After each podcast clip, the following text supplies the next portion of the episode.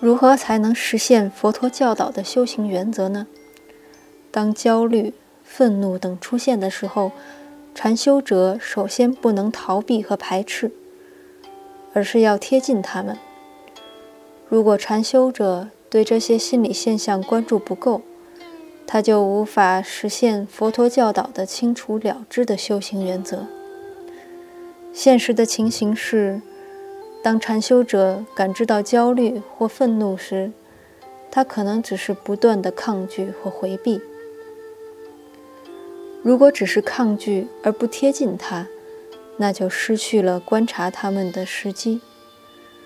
所以，当贪爱、嗔恨、昏沉、焦虑等掀起的时候，禅修者能否在那较短的时间内停住在当中而不抗拒，则是禅修的关键。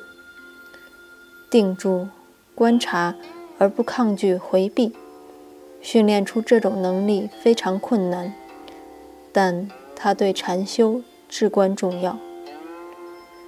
修行者能否与当下升起的各种情绪和平相处，并能保持谨慎细心的态度去观察，则是修习的关键环节之一。